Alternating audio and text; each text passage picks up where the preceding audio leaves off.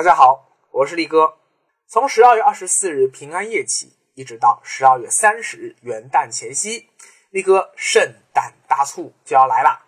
你除了能够以震撼促销价抢到力哥理财团队匠心打造的零起点理财入门一课通和基金生财一课通这两门实用性超强的精品理财课程之外，还能够获赠能直接提现的财管家现金券。雪球蛋卷基金的现金券，来一份优惠券等各种大礼。另外啊，还有机会参与抽奖，可以获赠价值三千六百八十八元的云南六天五晚免费旅游券，总共有二百一十份；还有价值七十元的掌阅三个月畅读卡，总共三百五十份。更多详情，敬请关注力哥理财官方微信。十二月二十二日推送的消息哦。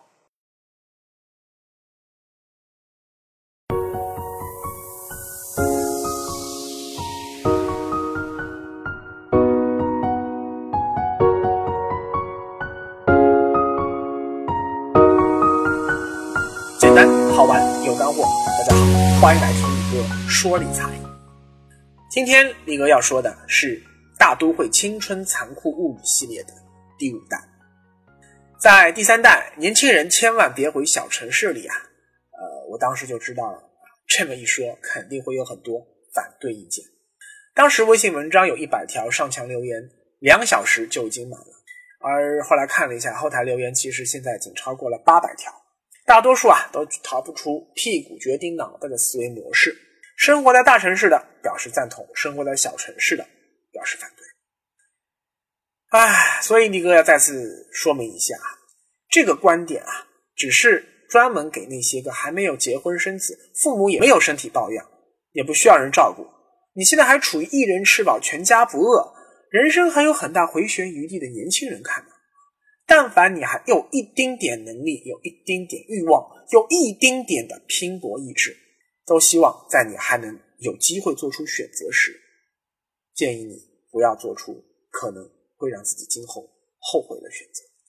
而对于更多的现在已经在小城市里生活着，也没有意愿或者能力去改变这一现状的人，那我只能说一声对不起啊！尽管呃，我那个节目里面做了很明确的一个警告啊，说这东西我没办法呃这个精准推送，呃，所以得罪你啊，真的很对不起。我很能理解你现在的心情啊，有失望，有无奈、焦虑、愤怒，逃避、质疑、开脑洞啊，这些反应都是正常的，因为人总是要呃给自己的行为找到合理的、能说服自己的理由啊，这样人才能够自由的、乐观的生活下去。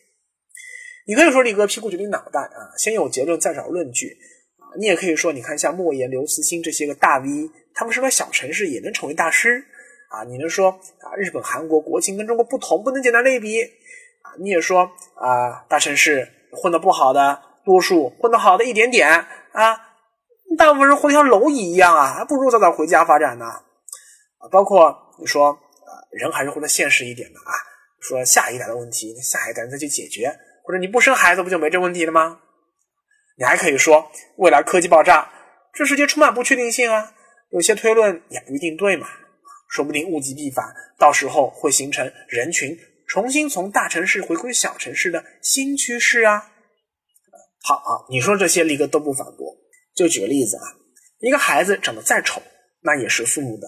骨肉血脉啊。虽然说从来持有单眼皮去割双眼皮，没人会是双眼皮去修回单眼皮的。但如果你家孩子长得单眼皮，人家都说他丑，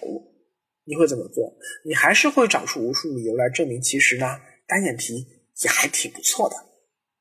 家乡就像孩子啊，没人希望别人说自己家乡坏话啊，没人希望看到自己的家乡衰败。但我还是要说啊，我在文中说的都是一些基于这些年中国真实数据的逻辑推论，历史上其他国家的真实发展经验也都符合这一推论。但是只要一个人还活着啊，那就不可能所有的血液都集中流入心脏。总有一些血液会流到肢体的各个角落，哪怕今天已经高度城市化的欧美、日本，你看还是有一些年轻人会留在小镇和乡村呀。所以这个问题上啊，没必要拿各种理由说服力哥，你只要能说服自己，并且在知道了力哥所阐述的未来中国社会发展趋势后，十年、二十年，甚至三十年后，你依然能接受今天你所做的选择，并为之付出相应的代价就可以了。在年轻人千万别回小城市那个节目的留言中啊，点赞最高的是一位武汉本地姑娘的。她说：“呃，在武汉体制内工作，但一直觉得武汉很落后，一线城市很多东西武汉都没有。家人呢希望她留在武汉，但她却执意明年考研去一线发展。恐怕这就是真正开过眼界的强二线城市土著青年的认知。哪怕生活在像武汉这种强二线。”一线依然对它具有强烈吸引力。武汉是中国高校资源第二集中的大城市，仅次于北京，远超上广。但武汉市政府一直苦恼于留不住人才，因为在业已到来的劳动力衰退期啊，从一线口中抢夺人才血液，武汉已经出台了一系列政策。就在十月十二日，武汉市政府公布了优惠力度空前的升级版。人才新政，首先，大学生落户条件再次放宽，博士、硕士不受年龄限制，普通高校的这个本科和专科生年龄统一放宽到四十周岁。其次，未来五年建设和筹集二百五十万平方米以上的大学毕业生保障性住房，其中啊，大学毕业生安居房八十五万平方米，以六十平方米的小户型为主。大学毕业生租赁房一百六十五万平方米，以人均居住面积二十平方米为主。最关键的是啊，大学毕业生能以低于市场价百分之二十买到这些个安居房，同时还能以低于市场价百分之二十甚至三十的价格租到租赁房。最后，武汉在全国率先出台了大学毕业生指导性最低年薪标准，确定大学毕业生指导性最低年薪标准是。大专四万，本科五万，硕士六万，博士八万。户口、住房、薪资啊，是城市争夺人才的三个核心武器。继成都之后，武汉也向北上广深发出了宣战书：我要来抢人了。就像新能源车刚开始啊，政府又是送牌照，又是免购置税，还补贴购车款。哎，你说你不要？等到未来新能源车大行其道后，你再想买，对不起，贵多了。现在呢，武汉是拼命的挽留人才，再过一些年，武汉也可能人满为患啊，就有可能会像今天的北京、上海一样，把没本事的穷鬼给赶跑。就像马云说的呀，今天你爱理不理，明天你高攀不起。所以，如果你还在一线奋斗啊，但眼瞅着买房希望越来越小。最聪明的选择是，人可以继续在一线奋斗赚高薪，同时呢，先悄悄把户口迁入武汉，在房价还能承受时，先在武汉把房子给买了。如果以后一线留不下来，哎，你在强二线还有个备胎，你说是不是？一样的逻辑啊。如果你现在已经买不起强二线房子了，那就先去普通二线占个坑位啊。普通二线你买不起，就先去弱二线。或者是沿海的三线占个坑位。以下是力哥眼中的中国一二线城市的真实竞争力排行榜。在未来的人口争夺战中，希科希望我的这些苦心能够对你有所帮助。他们的结构是这样的：超强一线，北京、上海；强一线，深圳；普通一线，广州；弱一线，杭州。成都。强二线，武汉、天津、苏州、南京、厦门、青岛、重庆、西安、宁波；普通二线，郑州、长沙、济南、福州、佛山、东莞、无锡、沈阳、大连；弱二线，合肥、昆明、南宁、泉州、珠海、南昌、海口、太原、石家庄、嘉兴、温州。乌鲁木齐、长春、哈尔滨、贵阳、呼和浩特。力哥个人认为啊，二十年后，北京、上海将会成为和纽约、伦敦比肩的，甚至更强的超一流的国际性大都会。深圳呢，将能够成为和东京比肩的一流国际大都会；广州将能成为和新加坡、香港比肩的国际性大都会，而像杭州、成都也将成为具有国际知名度的大都会。今年中国十三点八亿人口中，已有三点五亿人生活在长三角、珠三角和京津冀这三大都市圈范围内，占全国人口百分之二十五。但是呢，面积还不到全国的百分之四。在这不到百分之四的狭小空间内，未来二十年，力哥估计还会涌入一点五到二亿人口，在这里奋斗、努力扎根、结婚生子、繁衍后代。再加上三大都市圈之外的第四级成渝都市圈，未来中国估计有近一半人口生活在这四大都市圈中，剩下一半人口啊，又会有近一半集中生活在我上面说的那些个二线城市以及。那些强三线城市中，经济相对发达的东部沿海省区啊，比如说像呃福建、山东，省内还能有多个中心城市吸聚人口，而经济越落后的内地省区，人口集中度越高，往往最后会集中到一座城市。由于政府天然的资源倾斜啊，这座城市大概率就是省会。比如说宁夏这样一个比较小的省区啊。今天已经有三分之一的人口集中生活在了首府银川，未来小镇刷败的速度会进一步加快，越来越多无力挤入三大都市圈的年轻人会涌入省会寻找希望与前途，所以未来将会出现说武汉就约等于湖北，郑州约等于河南，长沙约等于湖南，合肥约等于安徽，西安约等于陕西。这样一种局面。最后，李哥说一组数据。最近啊，城市数据团联合 ofo 小黄车抽样了北京、上海、广州、呃南京、杭州、成都、武汉、郑州这八座城市的数十万大学生注册用户，就大学毕业生的城市选择进行一个调研。不用你说也知道啊，留住本地大学生，或者说接收外地大学生最多的一定是一线城市。但是呢，还有几个调查数据啊，哎，特别有值得我们去留意一下。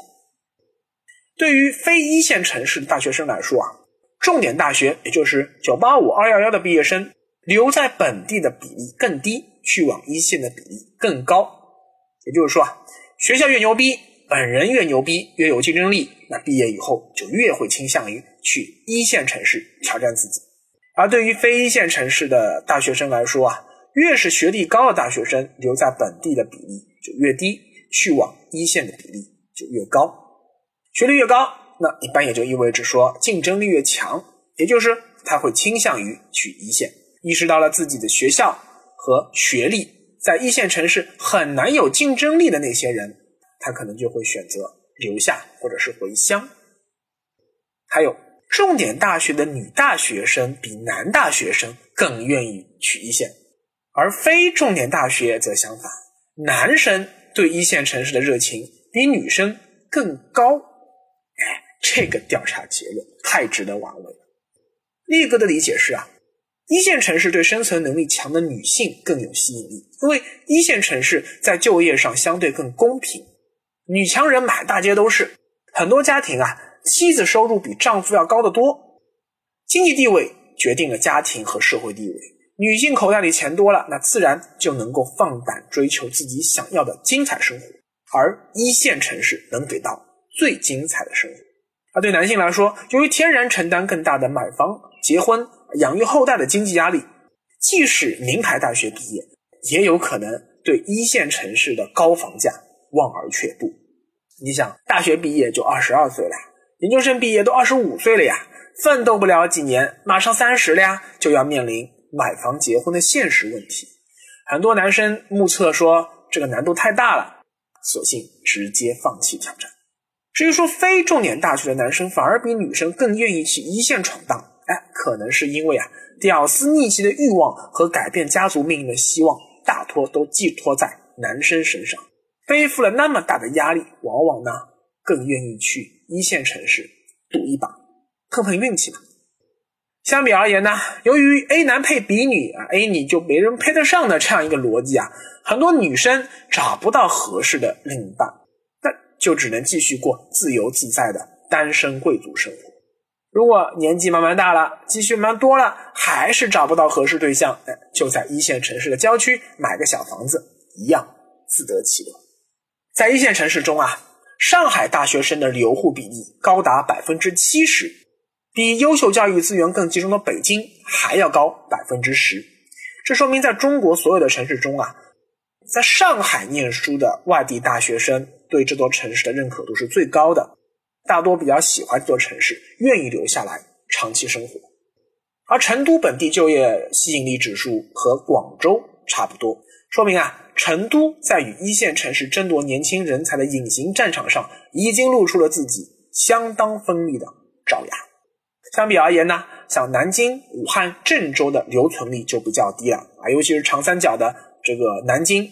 基本上南京的毕业生全部都输送到了长三角的各个地方，而武汉和郑州啊，因为处于呃我们中国地理位置的中心，所以呢，本土人才往往会送往全国各地。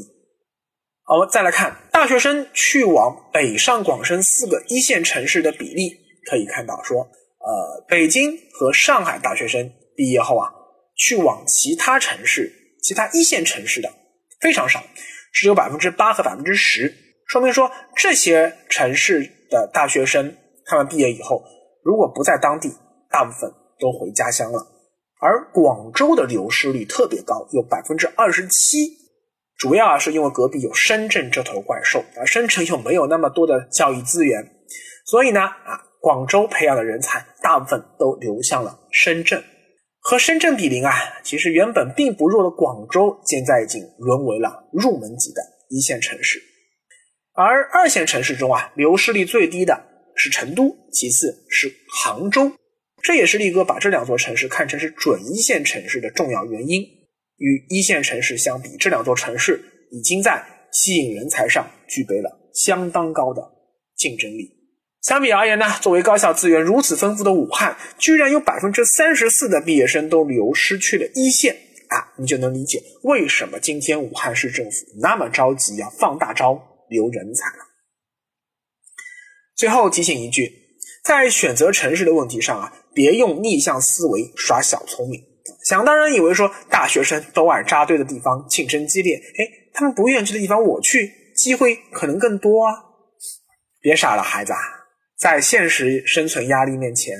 没有谁会比谁更傻。